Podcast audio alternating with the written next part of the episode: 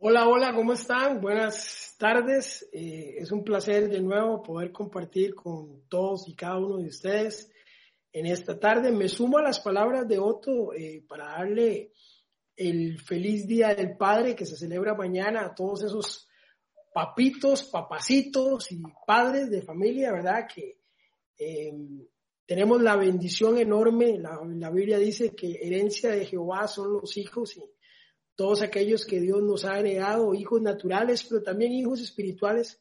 Eh, les extiendo un saludo eh, caluroso y que lo puedan celebrar con todas las medidas de precaución el día de mañana. Si tienen papitos eh, adultos, nosotros los que ya no los tenemos, pues los recordamos con amor, pero si usted lo tiene también cuídelos, por favor. hoy quisiera compartir un tema eh, eh, relevante para mí, digo, porque en estos últimos días, eh, con toda esta situación de la pandemia y toda esta situación del, del COVID, de la economía, etcétera, etcétera, he atendido a algunas personas y las preguntas recurrentes de estas personas cuando están sentadas en el proceso de consejería son estas. Dicen, ¿por qué yo? ¿Por qué a mí? ¿Por qué a mi familia? Y otra muy recurrente, ¿se habrá olvidado Dios de mí? Y, cuando yo oigo estas preguntas recurrentes, algunas en personas nuevitas en la fe, algunas de estas preguntas son de gente con un poco más de tiempo ya en la fe, yo digo, ¿por qué? ¿qué sea eso? Y, y, me recuerda a mis inicios, me recuerda a mis inicios en Cristo. Yo vengo de una familia cristiana de un contexto súper tradicional eh, pandereta, literal. O sea, mi familia, mi mamá eh, conoció al Señor y desde muy pequeños nos metieron en el Evangelio, eh, pero, pero de una forma, era la forma en que conocían, pero de una forma, entiendo yo hoy, tal vez no tan correcta, muy, muy enfocado en, en, en se los pongo ejemplo, éramos tan, tan, tan pandereta que mis hermanillos y yo, en vez de jugar de casita, jugábamos de escuela dominical. Con eso les digo todo. Éramos hiper, súper panderetas, ¿verdad? Era algo increíble. Pero recuerdo que conforme fui creciendo, conforme fui entrando a la adolescencia, este, algunas de esas preguntas que me hacían recurrentemente llegaban a, a mi mente. ¿Por qué? Porque me habían vendido un evangelio de venga Cristo y todos sus problemas se van a desaparecer. Venga Cristo y no van a haber problemas. Y yo creo que eso es lo que hace que muchos de nosotros, en medio de estos problemas de pandemia económicos, volvamos a hacernos las mismas preguntas. ¿Dónde está Dios? Y yo creo que Dios está en el mismo lugar donde ha estado siempre, reinando, teniendo cuidado de sus hijos, eh, yendo delante de nosotros como poderoso gigante, pero se nos olvida. Y las circunstancias también hacen que se nos olvide. Creo que también suman aspectos como, como, como, como dichos populares como bendecido, prosperado y en victoria. Yo no sé si usted lo ve. Pero ese, ese, e, e, esa frase fue un saco de cemento en mis hombros por muchos años, porque yo lo tenía que repetir todos los días, tenía que tratar de vivirlo todos los días, pero chocaba con una realidad y era que no todos los días me sentía bendecido, no todos los días estaba prosperado y no todos los días estaba en victoria. Y eso me hacía sentir súper mal. Y es porque nos han vendido un evangelio que, que pareciera que los problemas y la adversidad y la crisis no es parte del cristianismo. De hecho, algunas fuentes dicen que si usted tiene algún tipo de problema, si usted está pasando por un periodo de, adversidad, pues debería analizarse porque algún pecado oculto habrá por ahí. No hay nada más lejano de la, de la verdad. No hay nada más lejos de la verdad. Si bien es cierto que hay situaciones propias provocadas por nuestro propio pecado que degeneran o terminan en una crisis por desobediencia, pero el cristiano también es parte de eso. Me encanta porque el Salmo 23 dice en el verso 1 que el Señor es mi pastor. Eso es cierto, pero en el verso cuarto, en el verso 4 también dice que aunque andemos en valle de sombra y de muerte, en otras palabras, el valle de sombra y de muerte es parte de lo que se nos olvida en medio de la crisis es que aún siendo parte de, en ese valle de sombra y de muerte, Él promete estar con nosotros. No nos dice que nos va a eximir de Él, no nos dice que, que no vamos a tener que atravesar por ahí, nos dice que aún atravesando por ahí, Él estará con nosotros. Esa es la promesa que Él hace. Pero nunca habla de que, de que estamos desligados del sufrimiento. De hecho, esta charla de hoy no es como los letreros que se topa uno cuando va hacia San José, que hay unos letreros que dicen, pare de sufrir y reuniones tales días y a tales horas. No se trata de esto. Hoy lo que vamos a aprender es a sufrir, es cómo podemos disfrutar del sufrimiento si se quiere, cómo podemos enfrentar la adversidad, cómo superamos la adversidad. Y es de lo que yo quisiera que pudiésemos hablar hoy, porque la adversidad es parte del cristianismo, es parte de. Necesito entender que el cristiano no está exento de ninguna forma a atravesar esas cosas. Más bien siento que la ventaja del cristiano es que en medio de esas situaciones tenemos Dios fiel, un Dios justo, un Dios maravillosamente amoroso y paciente que promete estar con nosotros. Eso es una garantía de éxito. Eso debería llenarnos el corazón de alegría y no de aflicción y de tristeza. Y por lo tanto quiero que usted pueda abrir su Biblia en 2 de Corintios, vamos a estar en 2 de Corintios capítulo 4 a partir del versículo 16. Del versículo 16 al 18 vamos a introducir el tema en este momento.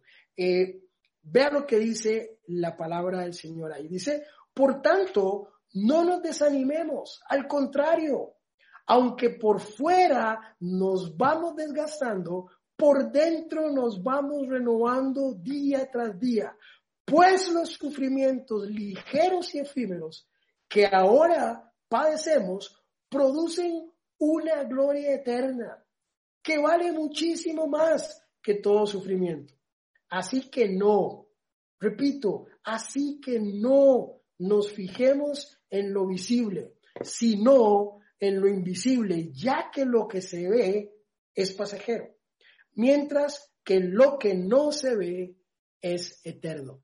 Me acompaña a orar para poder digerir y entender que nuestra fe no tiene que estar en las circunstancias, en el hoy, en la situación, en el COVID, es en lo no visible, es puesto los ojos en Jesús, autor y consumador de la fe, porque en la medida en que yo pongo mis ojos en las circunstancias, e-, ese, ese monstruo enorme, gigante, llamado temor, llamado eh, eh, circunstancia, llamado crisis, va a tomar demasiada fuerza. No, no, es puestos los ojos en Jesús, autor y consumador de la fe. Acompáñenme a. Señor, queremos darte gracias en esta hora y pedirte que nos ayude, Señor, a entender que, que la garantía no es que nos vas a librar de los problemas. Ese no fue el propósito. El propósito es que en medio de la dificultad, que en medio del desierto, que en medio de la adversidad, que en medio del desempleo, que en medio de la rebaja en la jornada, que en medio de la crisis económica, que en medio de la situación compleja, tú prometes estar con nosotros. Si bien es cierto, dices que tú eres nuestro pastor y que nada nos faltará, eso es totalmente cierto. Y que nada nos falte incluye situaciones adversas, incluye dificultades, incluye padecimientos, incluye enfermedades. Nada nos faltará. Aún crisis también está incluido ahí. Pero es maravilloso saber que aún que andemos en valle de sombra y de muerte, tú prometes estar con nosotros. No temeremos mal alguno porque tú estarás con nosotros. Tu vara y tu callado, Señor, traerán fuerzas hasta nuestro corazón.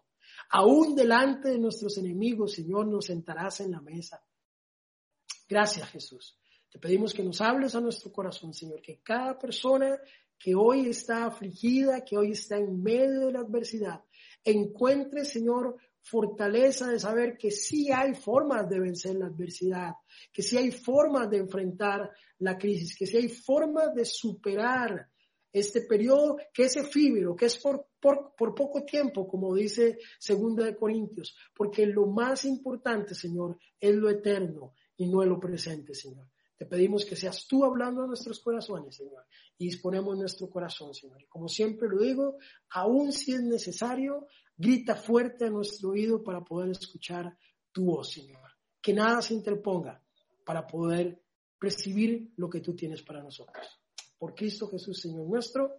Amén. Muy bien, tratemos de comernos esto despacito. ¿Cómo se vence la crisis? ¿Cómo superamos la adversidad?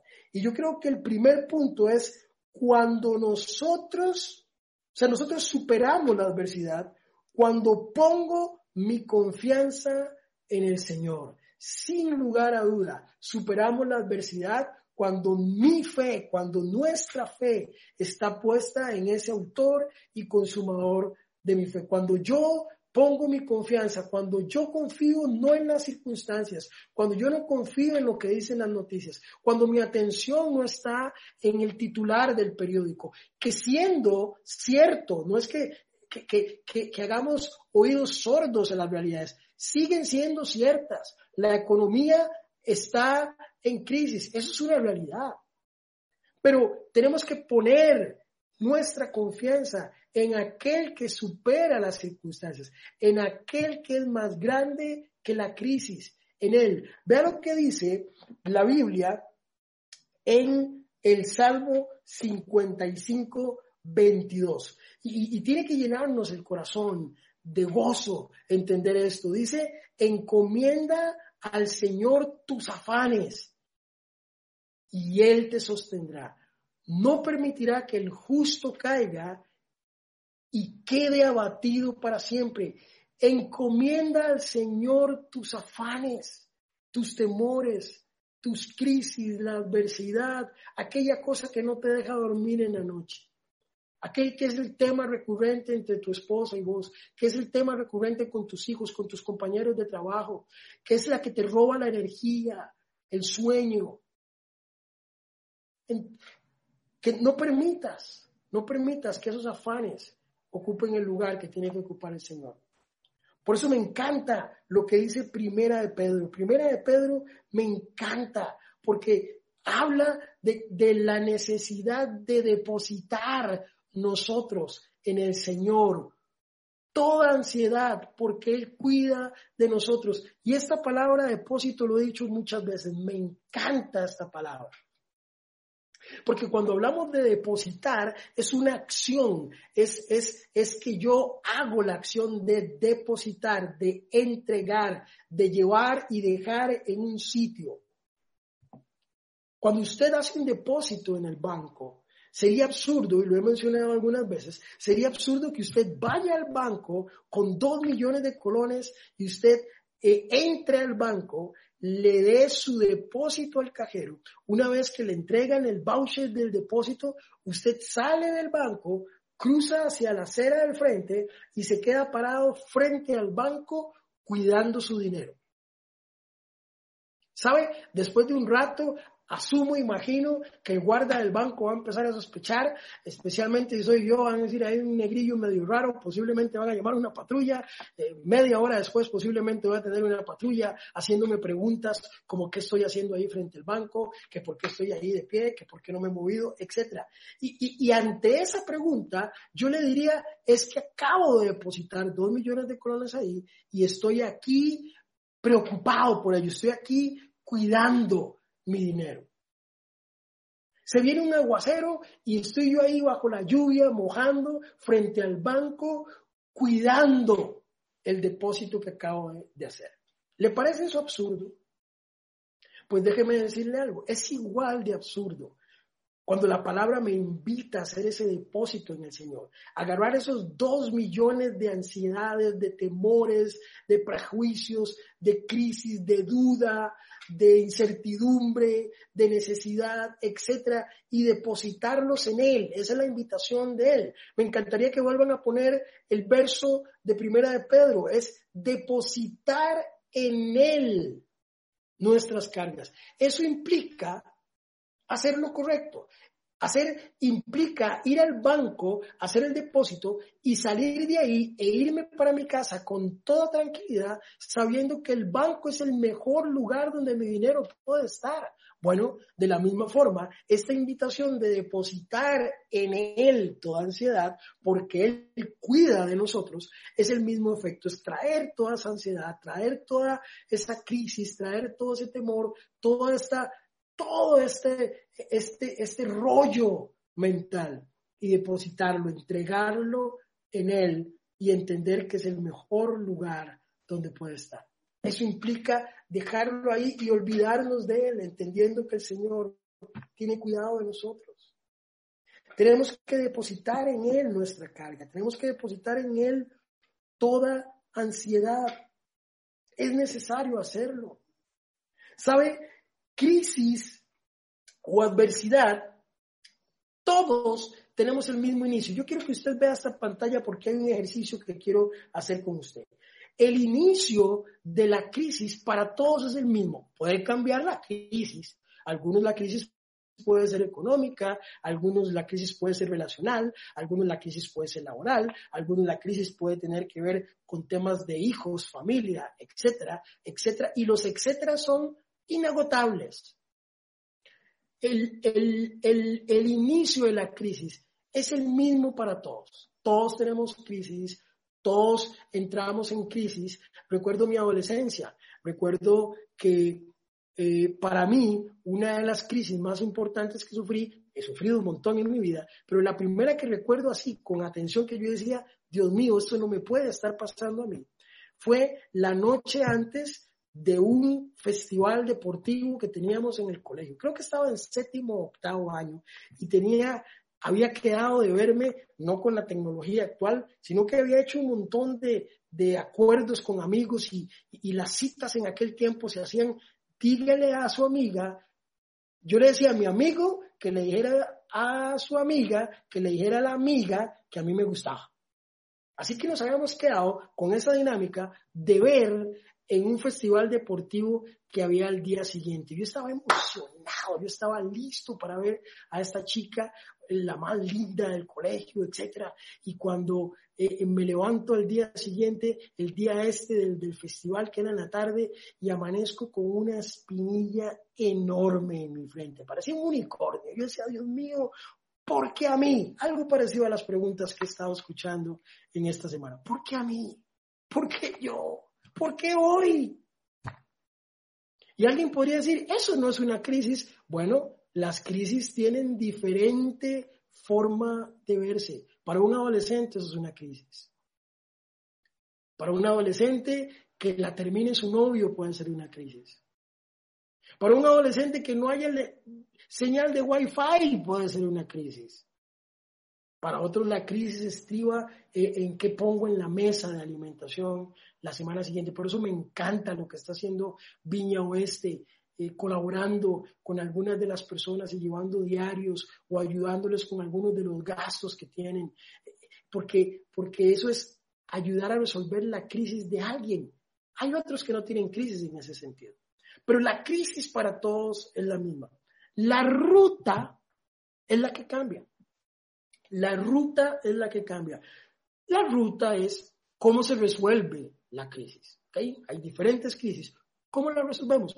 Algunos la resuelven yendo donde el psicólogo, otros donde un consejero, otros donde les lean las cartas, otros van donde aquella señora que es buenísima para dar consejos, otros lo hacen en un bar y se refugian ahí, en una bebida, otros en la pornografía, etc. La ruta para enfrentar la crisis es diferente.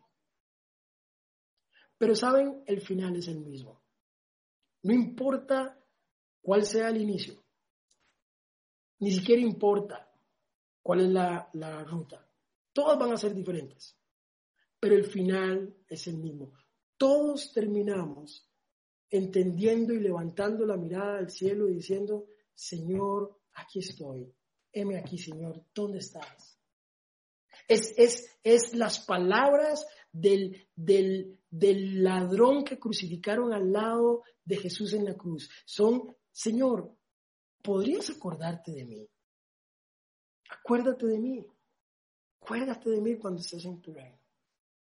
¿Saben cuál fue la respuesta de Jesús? De cierto, de cierto te digo, hoy estarás conmigo.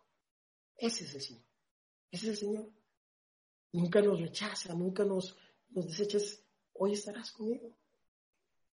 Cuando nosotros realmente de corazón le buscamos, a un corazón contrito y humillado no despreciarás jamás, oh Señor. Es así.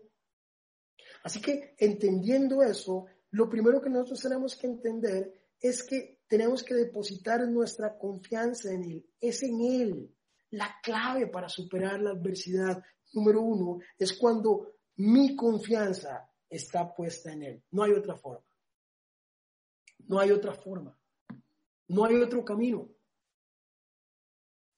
Me encanta el Señor, e-, ese egocentrismo santo. Yo soy, yo soy, yo soy, yo soy el camino, yo soy la verdad, yo soy la vida, yo soy la puerta, yo soy, yo soy, yo soy. Y es que es Él, no hay otra opción. No hay otra. Es Él. Cuando Él dice yo soy, es, es, es que afirma que no hay otra opción, no hay otra salida. Yo soy. Pues el yo soy hoy te dice, sigue confiando en. Deposita tus cargas en mí. Número dos, ¿cómo supero la adversidad? Bueno, cuando encontramos propósito en la prueba. En otras palabras, no podemos creer que tenemos un Dios masoquista que nos hace pasar por un montón de cosas simplemente porque sí. No es un Dios que, que, que hace que pasemos situaciones difíciles o que permite que pasemos situaciones difíciles solo por gusto, solo porque, porque le gusta. Mire, a diferencia de cualquier otra religión, de, de, de, de creencias como, como, como, como los vudús que agarran muñecos y les empiezan a meter agujas y, y, entonces la persona lo siente. Ese no es Dios retorciéndote la oreja y haciéndote cosas. Ese no es. No es el Dios de los abuelos que decían, Dios lo va a castigar y Dios lo va a partir un rayo. No es el Dios de la Biblia. El Dios de la Biblia es un Dios que tiene un propósito para todas y cada una de las cosas que pasan en nuestra vida un propósito. Cuando nosotros entendemos que lo que estamos atravesando tiene un propósito, podemos enfrentar esa situación entendiendo que el Señor tiene algo detrás de esto. Y por eso me encanta la historia de alguien que es famoso, es desde mi punto de vista el especialista en, en, en manejo de crisis. Yo no he visto a alguien más que las maneje como él. Bueno, Jesús, pero después de él, Pablo. Eh, segunda de Corintios, eh, yo le digo, capítulo 11, yo le hablo el currículum de Pablo. Prisiones, naufragio, eh, peligros de los ladrones, de mi pueblo, hambre, desnudez. la lista es enorme, usted la puede leer, de todo lo que él había pasado. Pero me encanta cómo termina diciendo, pero sobre mí está la preocupación por las iglesias. En otras palabras, he pasado todo eso, pero entiendo que hay un propósito supremo. Dios tiene un, propósito supremo con todo esto, y es que yo traiga palabra a la iglesia, que yo traiga eh, eh, enseñanza a la iglesia, que yo siga velando por el crecimiento de la iglesia, que yo siga fiscalizando el crecimiento saludable de la iglesia, etcétera, etcétera. Ese era Pablo. Pero vean lo que dice eh, Hechos, capítulo 14, del verso 12 al 22. Déjenme eh, buscarlo por aquí para leerlo con ustedes rápidamente. 14 eh, del 12 al 22. Vamos a ver. No, voy a ponerlo en contexto. Primero, vea lo que dice. Bueno, leámoslo. La verdad es que sí, leámoslo. Bernabé y Pablo están llegando a un lugar llamado Listra y, empiezan a hacer milagros y entonces la gente los empieza a confundir eh, eh, con dioses. Vea lo que dice el verso 12. A Bernabé lo llamaban Zeus y a Pablo Hermes porque él era el que dirigía la palabra. El sacerdote de Zeus y el dios cuyo templo estaba en las afueras de la ciudad llevó toros, guirnaldas a las puertas y con toda la multitud querían ofrecerle sacrificios. Al enterarse de esto, los apóstoles Bernabé y Pablo, presten atención a esto, Bernabé y Pablo, verso 12 habla de Bernabé le llamaban Zeus y a Pablo, verso 14 dice Bernabé y Pablo se rasgaron las vestiduras y se lanzaron por entre la multitud gritando, Señores, ¿por qué hacen esto? Nosotros también somos hombres mortales como ustedes. Las buenas nuevas que les anunciamos, que dejen estas cosas sin valor y se vuelvan a Dios viviente, el que hizo los cielos y la tierra, el mar y todo lo que hay en ellos. Verso 16. En pocas palabras, Él permitió que todas las naciones siguieran su propio camino. Sin embargo, no he dejado de dar testimonio de sí mismo haciendo el bien, dándoles lluvia del cielo y estaciones fructíferas, prosperándoles con comida y alegría. Ellos están haciendo toda esta dinámica y, y ellos los empiezan a orar porque empiezan a hacer milagros. Ellos les dicen suave, no tiene que ver con nosotros, tiene que ver con el Señor. Pero a lo que quiero concentrarme, para no leer, entrar en todos los detalles, usted lo puede leer en su casa, me encanta porque entonces, después de que ellos no se dejaron adorar, vea lo que dice el verso 19. En eso llegaron de Antioquía y de Icono unos judíos quisieron cambiar de parecer a la multitud. Ojo, primero los iban a, a llamaban dioses, ahora les cambian la actitud y vea lo que dice. hicieron cambiar de parecer a la multitud, apedrearon a Pablo y lo arrestaron. No, perdón, y lo arrastraron fuera de la ciudad, de la ciudad, creyendo que estaba muerto. Vea lo que está pasando aquí. Ellos llegan, viene Bernabé y Pablo. Bernabé y Pablo. De hecho, si usted ve los capítulos anteriores, habla de Bernabé y Pablo porque Bernabé era el líder, Pablo era el ayudante. Entonces hablan de Bernabé y Pablo, Bernabé y Pablo. Cuando llegan a la y hablan de que los van a apedrear, dice que lo apedrean. Ahora, centrémonos en qué es apedrear en ese tiempo y por qué lo hacían. Apedreaban a la adúltera, apedreaban al ladrón, apedreaban al, al que eh, a, adorar a otros dioses o manifestara en otros dioses, etc. A Pablo lo apedrean. En aquellos tiempos, cuando alguien iba a un pueblo, recuerden que Pablo, Bernabé y Pablo estaban predicando en este lugar. Cuando uno entra a una ciudad a predicar, normalmente lo hace en un lugar que se llama el aureópago. El aureópago es el equivalente del kiosco del parque de su comunidad. En otras palabras, es un lugar hecho y construido para que en aquel tiempo la gente del gobierno, los sacerdotes, alguien de las artes, filósofos, etcétera, pudieran en ese lugar donde eran escuchados y pasaba todo el mundo, pudieran ser escuchados normalmente estaban en los centros de las ciudades. Número uno, presten atención a este detalle. Número dos, apedrear a alguien tenía la intención de matarlo. No era un hobby, no era, apedrear era cultural, era parte de su religión. Ellos creían que estaban haciendo lo correcto. Cuando alguien blasfemaba contra el Señor, había que apedrearlo. A una adúltera había que apedrearla. De hecho, tenemos eh, eh, la historia de María Magdalena, cómo Jesús eh, evita que sea apedreada porque era parte de la cultura. Ahora bien, cuando hablamos de apedrear a alguien y que estamos hablando de que lo apedrean en el centro de la ciudad, porque normalmente están en, en Areópago, me llama la atención varias cosas. Una, cuando apedrean a alguien, no son piedritas. Así cuando hablamos de que apedrearon a Pablo, creemos que entonces habían un montón de judíos con, con piedritas esa de cuarta que usan para la construcción de esas piedritas chiquitillas y entonces todo el mundo le tiraba piedrillas a Pablo por 15 años hasta que lo mataban. No era eso lo que estaban hablando. Eran piedras que tenían el propósito de matar. En otras palabras, la gente escogía. Yo tengo mi propia filosofía, yo tengo, yo tengo mi propia teoría al respecto. Yo creo que la gente coleccionaba piedras, literalmente.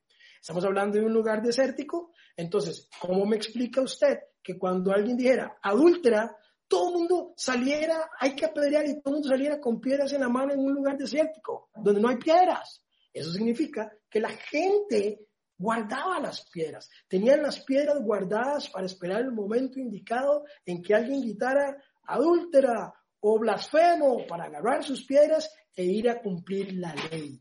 En otras palabras, usted venía caminando por algún lado, ¡pum! pegaba el dedo chiquitito del pie en una piedra y después de que usted alababa al Señor con todo su corazón, inmediatamente, acto seguido, usted tomaba esa piedra y decía, mm, esta piedra me puede servir. La iba y la guardaba a esperar la próxima apedreada. En otras palabras, eran piedras que tenían el propósito de matar. Ok, unamos las piezas. Pablo está en el centro de la ciudad, en el Aurópago, predicando. Es apedreado. Dice, verso 19, que le apedrearon y le arrastraron fuera de la ciudad creyendo que estaba muerto. Entonces, imagínense que los kioscos de los parques centrales están casi siempre en el centro de la ciudad. Porque cuando dicen que lo arrastraron y lo sacaron de la ciudad, la gente dice que entonces seguro fue como que lo, lo corrieron dos metros. Lo arrastraron posiblemente kilómetros. Lo arrastraron posiblemente entre cuatro y cinco kilómetros para sacarlo a las afueras de la ciudad. Ojo, creyendo que estaba muerto por una razón. Porque en ese tiempo, cuando apedreaban a alguien, ningún familiar, ni amigo, ni nadie reconocía al apedreado. En otras palabras, apedreaban a alguien y le preguntaban, ¿usted lo conoce? No, yo no lo conozco, porque era una seña, nadie quería ser familiar de una adúltera y nadie quería ser conocido o amigo o familiar de, de, de un blasfemo. Entonces, el problema era que una vez que apedreaban a alguien, nadie se hacía cargo de su cuerpo. Y entonces se podría ir en el lugar porque nadie lo levantaba. Entonces, ¿qué es lo que hacían? Que cuando apedreaban a alguien de eso, lo arrastraban y lo sacaban a las afueras de la ciudad para que las bestias del campo se hicieran cargo de los cuerpos. En otras palabras, lo arrastran varios kilómetros lo apedrean con piedras grandes, enormes, que tienen el propósito de matar y más. Y lo, y lo sacan de la ciudad. Pero me llama la atención algo. Ahí tenemos a Pablo. La pregunta es, ¿dónde está Bernabé? Porque antes de eso viene hablando Bernabé y Pablo, Bernabé y Pablo. Apedrean, solo sale Pablo. ¿Sabe? Bernabé puso pies en polvorosa. Bernabé, Bernabé dijo, primero muerto que sencillo, ¿verdad? En el caso de él fue primero sencillo que muerto. Se fue, huyó. De hecho, me encanta porque vea lo que dice el verso 20. Ahí aparece Bernabé de nuevo. Pero cuando lo rodearon los discípulos, él se levantó y volvió a entrar a la ciudad y al día siguiente partió para Derbe en compañía de quién? De Bernabé. Ahí lo sacan de la ciudad, los discípulos están alrededor de él creyendo que está muerto, él se despierta, ellos se asustan él sacude su ropa y vuelve a entrar a la ciudad. ¿Sabe qué es eso? Es alguien que tiene claro que hay un propósito en lo que está haciendo. No encuentro otra explicación. Yo le voy a ser honesto. Yo posiblemente volví a entrar a esa ciudad, pero no a predicar el Evangelio como lo hizo él, que más bien dice que entró y volvió a la ciudad y al día siguiente no solo eso, sino que salió de ahí a dos ciudades más a seguir predicando. digo, o sea, esas pedradas más bien lo que hicieron fue eh, eh, reactivarlo y convertirlo en un imparable. Pareciera que la adversidad, cuando entiendo que hay un propósito, hace que yo diga, no, si esto pasa aquí, sigo para adelante porque hay un propósito en esto. Pablo tenía claro que lo que estaba pasando era con un propósito, que Dios tenía un propósito. Ese mismo Pablo que tenía un aguijón en la carne, Pablo, un siervo increíble, y el mismo Señor le tenía un aguijón en la carne. Algunos dicen que es que era ciego de un ojo, otros dicen que pareciera que era un problema en una pierna, no se sabe, pero se habla de que él tenía un padecimiento que aún pudiendo sanar y aún sanando a otros, él no se sanaba a sí mismo, o ese padecimiento lo arrastraba, lo cargaba a él. Y la gente posiblemente diría es, ¿cómo es que sana a otro si no se sana él mismo? Ese es el famoso aguijón de la carne de, de Pablo. ¿Sabe? Yo creo que es que Dios tiene claro algo. Y es que en la medida en que nosotros dependamos de Él, ¿sabe? Si nosotros tuviéramos la libertad de no necesitar ni depender de Dios en lo absoluto, nuestro orgullo y nuestra arrogancia nos harían a no depender de Él. ¿Saben qué me baso eso? Que cuando a usted le va bien, cuando no hay adversidad, cuando no hay crisis, ¿sabe cuánto se acuerda usted del Señor? Nunca. Nunca. Cuando todo está bien, usted no se acuerda del Señor. Se acuerda del Señor cuando hay adversidad. El Señor necesita de alguna forma. A veces la crisis es, es el canal que Él utiliza para mantenernos conectados, porque es la única forma que le demos pelota, la única forma que le demos bola, es la única forma que realmente nos acerquemos a Él y dependamos de Él como Él mismo quiere. Por eso al final Pablo terminaba diciendo, lo que decía, eh, eh, bástate en mi gracia, bástate en mi gracia, pues mi poder se perfecciona en tu debilidad. Fue lo que le dijo el Señor Pablo. Cuando él le pidió que le quitara ese aguijón, Señor, quítame este aguijón. El Señor le dijo, bástate en mi gracia, porque mi poder se perfecciona en tu debilidad, en la mía, en la tuya. Cuando nosotros somos débiles, el poder y la fuerza del Señor nos hace fuertes. Y es cuando la gente dice, ¿cómo lo logró? Y es cuando tenemos que decir, es que no tiene que ver conmigo, tiene que ver con Él. Porque en nuestra debilidad se perfecciona su fortaleza. Job lo entendió cuando levantó los ojos al cielo y entendía que todo lo que estaba pasando tenía un propósito, entonces puede gritarle al cielo y decir, ¿saben qué? yo sé que mi redentor vive. Pero se le quemaron la casa, yo sé que mi redentor vive. Pero se le murió el ganado, yo sé que mi redentor vive. Pero sus hijos, yo sé que mi redentor vive. Lo tenía claro, sabía que había un propósito en todo lo que Dios hace. El mismo Jesús, el mismo Jesús entendió que había un propósito en el Getsemaní. Cuando está allí y le dice, Señor, yo sé que cuando estuvimos en el cielo nos pusimos de acuerdo, papá, de que yo iba a venir aquí, iba a redimir los pecados del mundo. Yo eso lo tengo claro, lo recuerdo, sé que lo hablamos. De hecho, vine a la tierra con ese propósito, pero ¿existirá la posibilidad de que pasemos esta copa? De que pases de mí esta copa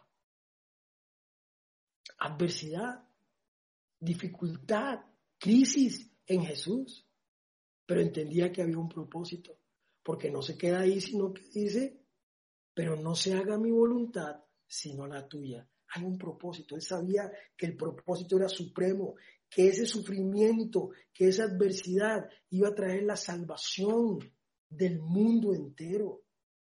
Él sabe que las crisis no son eternas, pero que hay un propósito de Dios implícito en todo en eso. Y avanzo mucho más rápido para que el tiempo no me gane. Número tres, yo supero la adversidad cuando entiendo la diferencia entre gozo y felicidad, que pareciera lo mismo, pero no es lo mismo. Santiago 1, de 2 al 4 dice, es que me llama la atención, dice, dichosos. Eso es como cuando usted está en la bronca más bronca que usted tiene, en la crisis más crisis más. Piense en la crisis que usted está viviendo hoy. Piénselo. Esa que lo tiene sin dormir. Esa que lo tiene angustiado. Esa que, que, usted está lidiando con ella hoy. Piense en esa crisis. Que alguien le diga, brother, dichoso, ¿qué está pasando? ¿Qué pensaría usted? ¿Qué pensaría? No tiene mucho sentido, ¿cierto? Tiene mucho sentido. Hermanos míos, considérense dichosos, muy dichosos, cuando tengan que enfrentarse con las diferentes pruebas. Pues ya saben que la prueba de su fe produce constancia y la constancia debe llevar a qué? Me encanta. Para que sean perfectos e íntegros. Hay un propósito en todo esto. Hay un propósito. Pero también yo entiendo que tengo que ver, soy dichoso cuando la adversidad está ahí. Me encanta una canción que cantaba cuando era niño, que decía, el gozo del Señor, mi fortaleza es. Yo canto horrible, así que no les voy a cantar, pero el gozo del Señor, mi fortaleza es. Si usted analiza bien esa canción, se dará cuenta que la pregunta es, si el gozo tiene que ver con felicidad y tirársela bien, ¿para qué ocupas una fortaleza? ¿Para qué ocupas un refugio? ¿Cierto? El gozo del Señor es mi fortaleza. Si estuviera hablando de un vacilón y una fiesta, no ocuparíamos una fortaleza.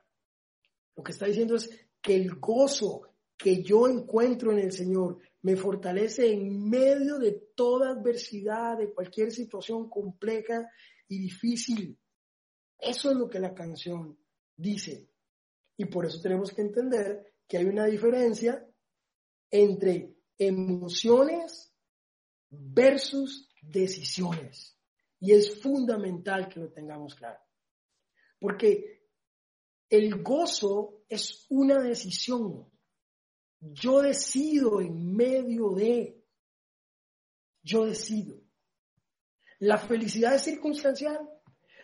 soy feliz si la circunstancia permite que yo sea feliz. Soy feliz si las circunstancias están dadas. Si no están dadas las circunstancias, no soy feliz. El gozo trasciende eso. El gozo permite que yo tenga gozo en medio del funeral de mi papá y tenga gozo en medio de una celebración de hermanos en la iglesia donde estamos adorando al Señor juntos y es el mismo gozo, es ese gozo que, que sobrepasa todo entendimiento, es ese gozo que trasciende circunstancias, situaciones. E-, es ese gozo que es una decisión. Y el problema es que si yo no encuentro esa diferencia entre emoción y decisión, normalmente caminamos más por emociones que por decisiones. Hay, hay muchos, e-, en el cristianismo, en la Biblia hay reflejados tantos inicios, tantos inicios, pero tan pocos finales. Porque somos movidos por emoción. Pero la decisión de terminar proyectos, la decisión de terminar carreras, son pocas. La Biblia habla de muchos inicios, pero pocos finales. Todo el mundo quiere correr la maratón y están emocionados en hacerlo. No todos la terminan, porque terminarla es una decisión, aunque sea caminando, aunque sea cuatro o cinco horas después de que llegue el primer lugar. Yo voy a cruzar la meta porque decido terminar. Hay una diferencia enorme entre emoción y decisión. Déjeme poner un ejemplo para ir aterrizando.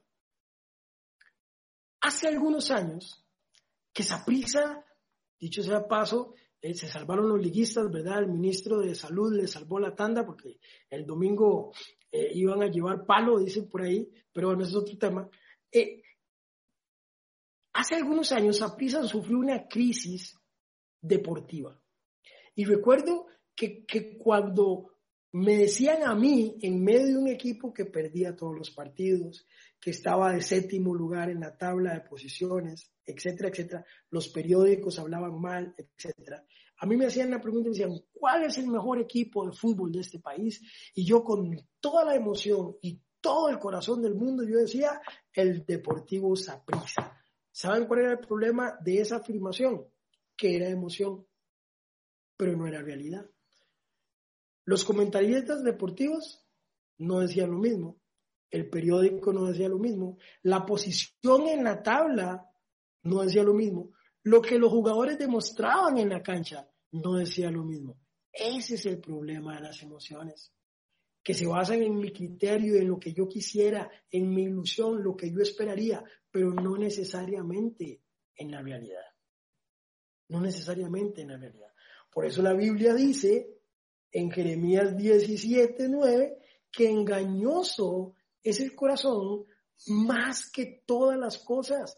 Por eso es que no puede ser a través de las emociones, tiene que ser a través de las decisiones.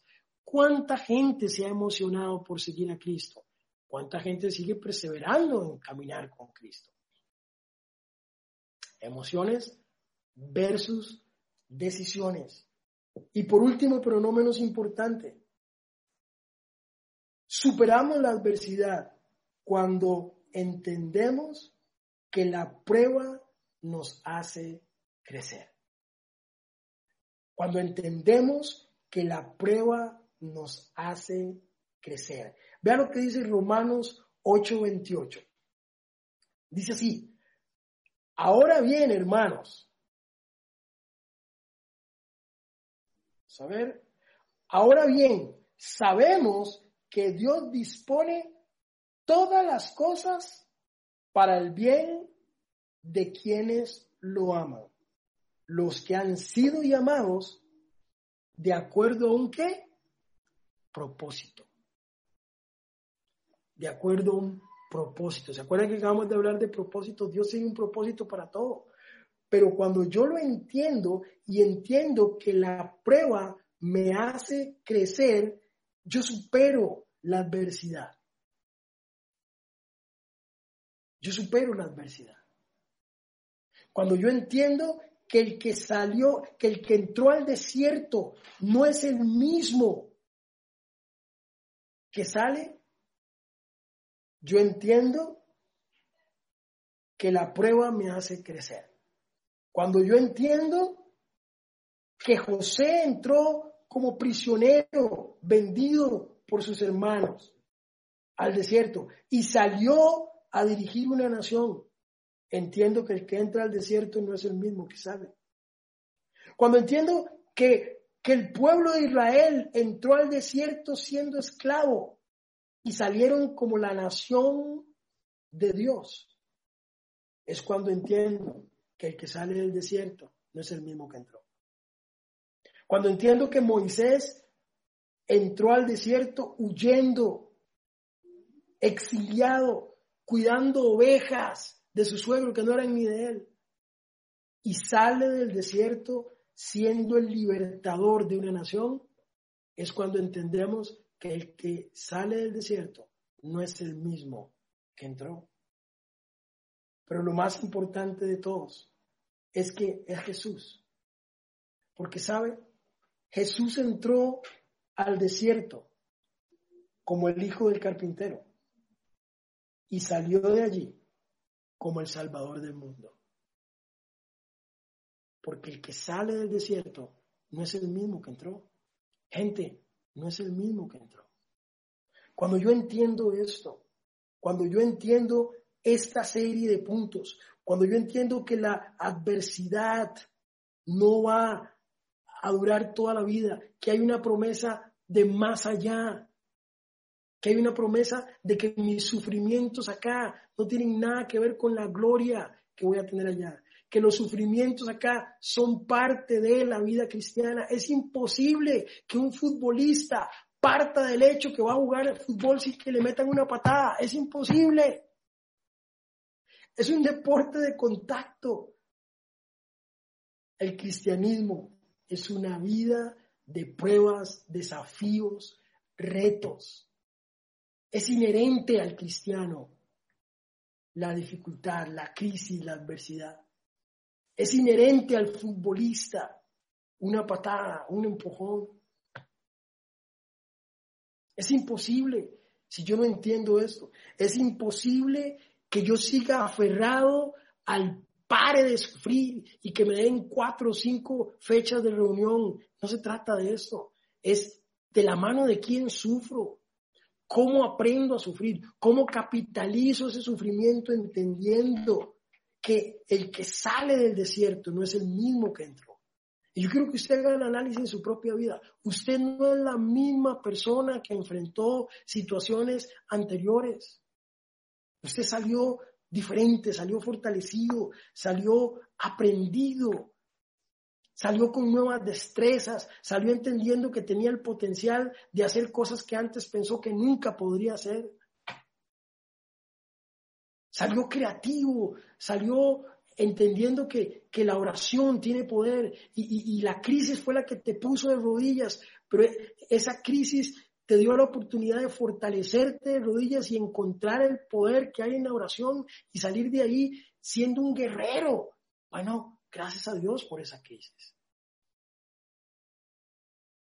Si, si, si esta crisis económica te, te, saca de allí siendo un mejor administrador de tus finanzas, siendo alguien que cuida cada cinco con mayordomía, Gracias a Dios por la crisis porque salí siendo una persona diferente, adquiriendo destrezas. Recapitulemos, superamos la adversidad. No cuando paso repitiéndome eh, eh, eh, en forma vacía y hueca, bendecido, prosperado y en victoria. Ojo, yo no digo que el Señor no prospere. Yo no digo que el Señor no nos dé la victoria. Yo no digo que no es una bendición andar con el Señor, pero no es siempre, ni es una regla, ni tiene que ser así y lo demás no. Cuando yo entiendo eso, cuando yo entiendo que el cristiano no está lejos del sufrimiento, que el Señor no dijo voy a sacarlos del mundo, no, no, en medio del mundo voy a protegerlos, voy a separarlos. El Señor no quiere una santidad de nosotros, una santidad monástica, ahí donde estamos en un cucurucho, en una montaña, todos rapados y, vestidos y, orando todos juntos todo el día, sin televisión y sin nada eh, que, que nos impida pecar. No, no, no, no, e, ese no es el propósito. Él quiere una santidad de nosotros en medio de, en medio de caminar por la calle y que ande gente haciendo cosas incorrectas. Caminar en la calle con gente con vestidos y ropa inadecuada. El Señor quiere que sea santo en medio de oportunidades de hacer negocios mal habidos, en medio de la crisis. Ahí es donde tenemos que ser santos. Pero para eso supero la adversidad. Número uno, cuando pongo mi confianza y deposito en Él, cuando deposito en el Señor y entiendo que mi crisis está puesta en el mejor lugar donde puede estar. Nadie puede manejar eso mejor que el Señor. Cuando encontramos un propósito en la prueba, que sabemos que el Señor permite que las cosas pasen con un propósito, lo entendió Job, lo entendió Jesús en la cruz. Cuando entendemos la diferencia entre gozo y felicidad. No es estar feliz porque soy feliz, es tener el gozo del Señor en medio de la crisis, en medio de la abundancia, en medio de la pobreza, en medio donde hay mucho y cuando hay poco. Cuando hay vida y cuando hay muerte, cuando hay sol y cuando hay lluvia. Cuando abro la alacena y doy gloria a Dios porque está llena y cuando abro la alacena y tengo que dar gloria a Dios porque hay una bolsa de frijoles. Es ahí. Pero también finalmente, cuando entendemos que la prueba nos hace crecer. Y me encanta, me encanta. Jesús entró al desierto como el hijo del carpintero y salió como el salvador del mundo. Gente, porque el que entra al desierto y lo espera no es el mismo que sale. No es el mismo, no es la misma persona.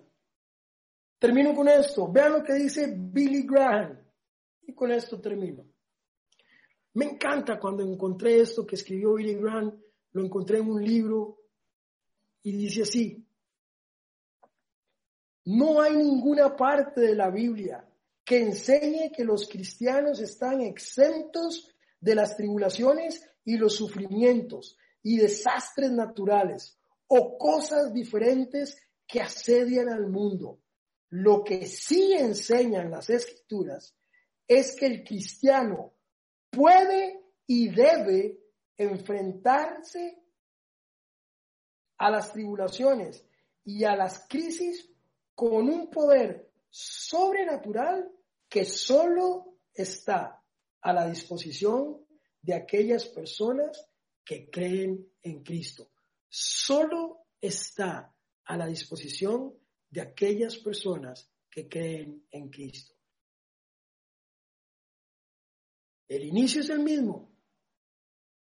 Cambia la ruta, pero el final es el mismo. Solo aquellos que depositamos nuestra confianza en Cristo, solo aquellos que ponemos los ojos en Jesús, autor y consumador de la fe, solo aquellos que entendemos que Dios tiene un propósito en medio de cada situación que nos pasa, solo para nosotros. Y esa es la garantía. Y por eso podemos y debemos enfrentar la crisis porque Él prometió estar con nosotros. En ninguna parte de la Biblia dice que no vamos a tener problemas.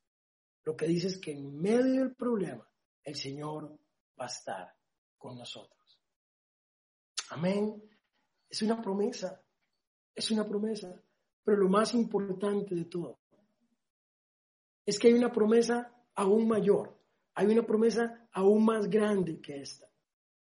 Y es que los sufrimientos de este tiempo no se comparan a la gloria venidera, donde vamos a estar por los siglos de los siglos con Él, donde no va a haber llanto, donde no va a haber dolor, donde no va a haber enfermedad, donde no va a haber sufrimiento, donde vamos a estar una eternidad con el Padre disfrutando de la bendición y la misericordia y ese regalo de amor, entregar a su Hijo para que cada uno de nosotros pueda ser salvo.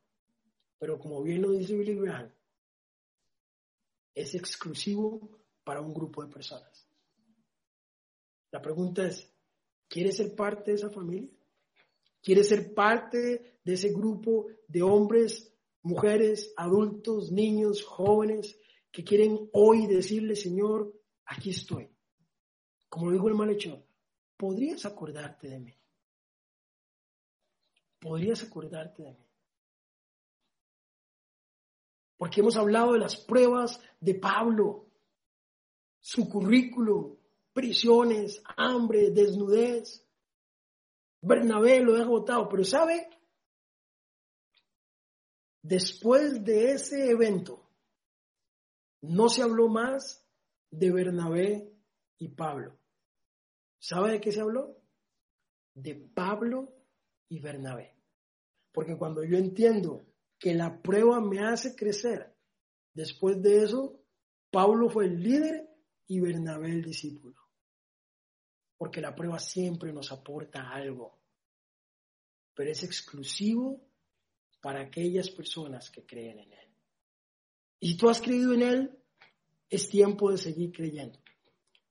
Si tus fuerzas se han desgastado, es tiempo de renovarlas. Si te has alejado de Él por alguna razón, hoy es tiempo de acercarte. Si nunca lo has hecho, hoy quiero invitarte a que lo hagas.